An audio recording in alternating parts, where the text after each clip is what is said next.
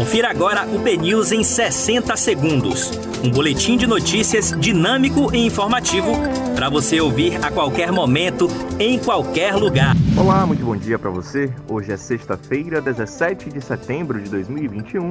Eu sou Diego Vieira e você confere agora os primeiros destaques do dia no podcast BNews 60 segundos. Troca de tiros entre rivais assusta moradores e deixa um homem baleado no bairro de Cidade Nova, em Salvador. Ao STF, União diz que a ação do Estado da Bahia sobre distribuição de vacina parte de premissas equivocadas. Polícia Federal faz busca e apreensão na sede da empresa Precisa Medicamentos a pedido da CPI da Covid. Pesquisa Datafolha, Lula segue à frente de Bolsonaro e no segundo turno tem 56% contra 31 do atual presidente. Bolsonaro tem aprovação menor do que ex-presidentes que enfrentaram escândalos. 54% das pessoas reprovam gestão de Bolsonaro contra a pandemia da Covid-19.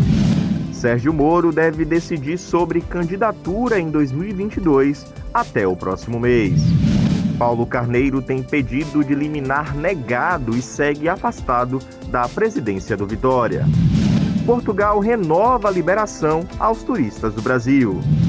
Mulher deixa cachorro para banho e tosa em pet shop e recebe o animal morto. Para você obter mais detalhes sobre essas e outras notícias, acesse o nosso portal bnews.com.br.